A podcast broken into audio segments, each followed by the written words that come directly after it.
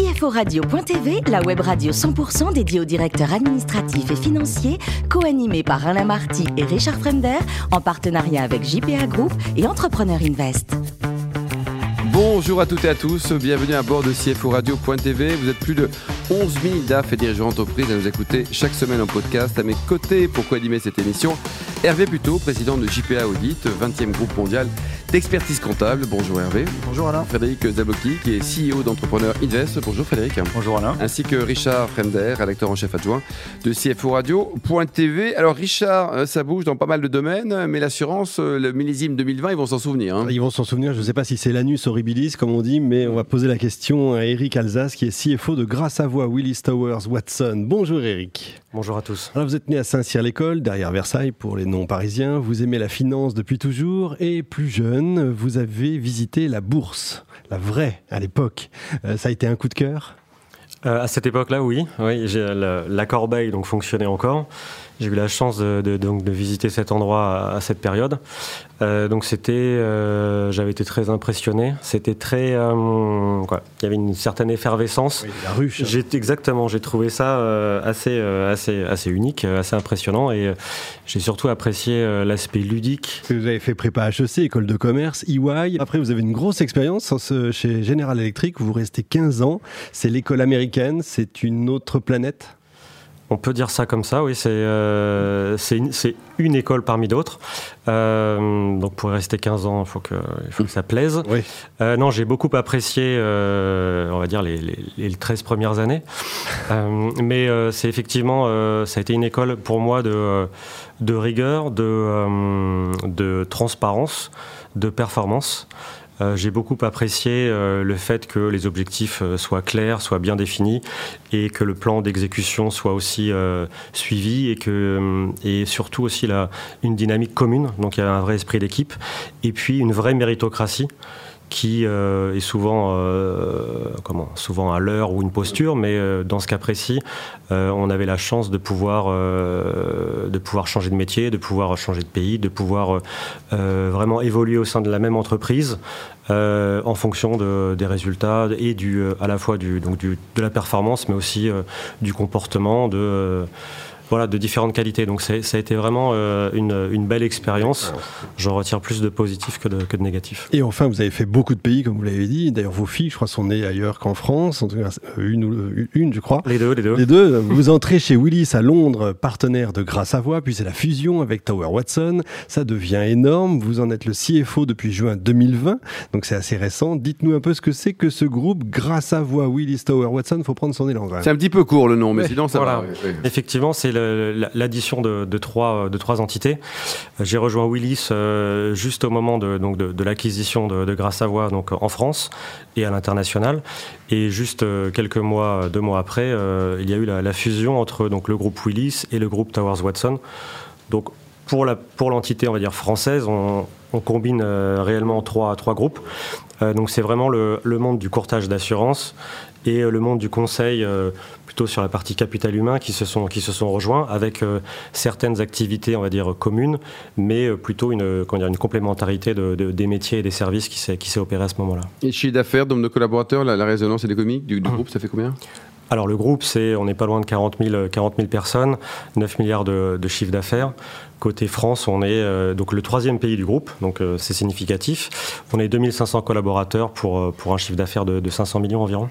Frédéric Donc effectivement, grâce à Voix, c'est une entreprise qu'on connaît très bien en France. Moi, je connaissais pas trop Willis. le reste. Etc. au niveau du, du courtage, on se pose toujours la question de l'avenir des courtiers on se dit, euh, les compagnies d'assurance, qu'ils ont toujours besoin ou pas de courtiers? C'est vrai, c'est une bonne question. Je pense que c'est une, question qui se pose euh, plus ou moins selon les périodes. On est dans un monde qui, euh, qui est de plus en plus complexe. Et on parle aussi énormément d'innovation, de, cette transition digitale, etc. Il y a énormément d'évolutions technologique, d'évolution réglementaire aussi, d'évolution de, population démographique, etc., qui font que les, entreprises ont des besoins qui évoluent et les assureurs n'ont pas forcément non plus euh, le, même, le même timing et euh, la même offre en termes de, produits et de couverture des risques.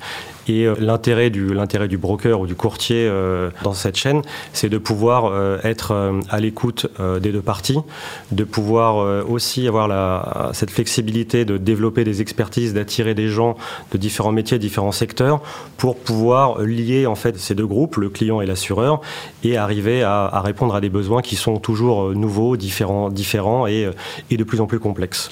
Justement, en France, euh, grâce à Savoie, quelle est son expertise la, plus reconnue? Je ne vais pas vous donner une, réponse avec euh, une, seule, euh, une seule expertise. les principes, alors deux. Alors, on va en dire deux. et, ce sont les deux segments, les deux segments, les deux segments principaux. Mais il y a tout à fait, tout d'abord l'expertise la, en termes de santé et prévoyance, mmh. donc de couverture des personnes et donc des salariés de, de, nos clients. Ça, c'est une expérience forte, notamment aussi dans, la, dans, la, dans le service de gestion qu'on apporte à ses, clients et le suivi, l'accompagnement de, donc des clients et de leur personnel. Donc ça, c'est, clairement euh, un des points, euh, un des points forts de, euh, de Grâce à Voix. L'autre partie, c'est on va dire le, courtage plus classique, donc sur, sur des risques RC, dommages, etc. Où là, on, a, on intervient sur, donc sur tous les secteurs d'activité de nos, de nos clients. Hervé?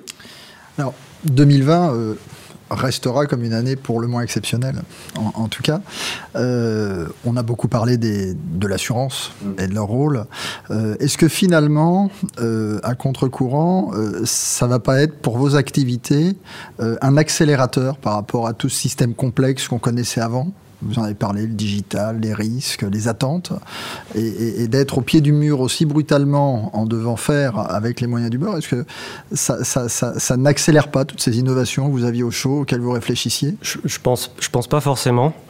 Euh, je pense qu'il y a un gros besoin aujourd'hui de, réflexion, mais de la part de, toutes les parties, euh, de savoir euh, quel modèle on veut, vers quel modèle on veut, on veut aller, quel type d'organisation on veut mettre en place. on est encore, on entend énormément parler justement du, retour au travail, des nouvelles manières de travailler.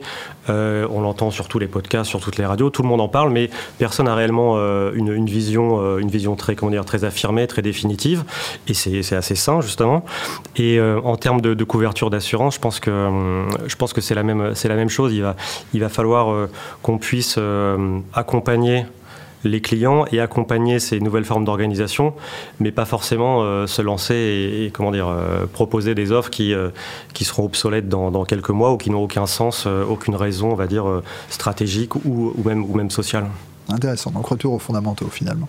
Alors au niveau du, profil du DAF de demain, il sera comment Eric euh, L'évolution, le DAF euh, Il y aura de plus en plus de dirigeants d'entreprise qui seront DAF au départ comment, comment vous voyez les choses? Je pense que le DAF, c'est d'abord un facilitateur c'est quelqu'un qui doit euh, comprendre, euh, les, besoins de l'entreprise, les besoins des clients et les besoins de tous les différents stakeholders. Excusez-moi pour, l'anglicisme, mais, euh, c'est ça, c'est pouvoir faire le lien entre les, ressources et les besoins de manière très prosaïque, mais, c'est effectivement ça. Donc c'est quelqu'un qui doit être capable de comprendre, d'écouter, de dialoguer et à un moment d'arbitrer. Euh, donc ça nécessite d'avoir à la fois des, euh, compétences techniques euh, très solides pour valider les, les, les, datas, donc, ou, avoir une équipe qui, soit, qui, qui, est, qui, lui apporte cette expertise, et ensuite avoir le, comment dire, le, le courage de, de, décider quoi, et de porter le, voilà, la bonne, le bon scénario, on va dire. Bon, on arrive quand même au moment clé de cette interview. on parle de cuisine. Il paraît que vous êtes champion du monde du navarin d'agneau.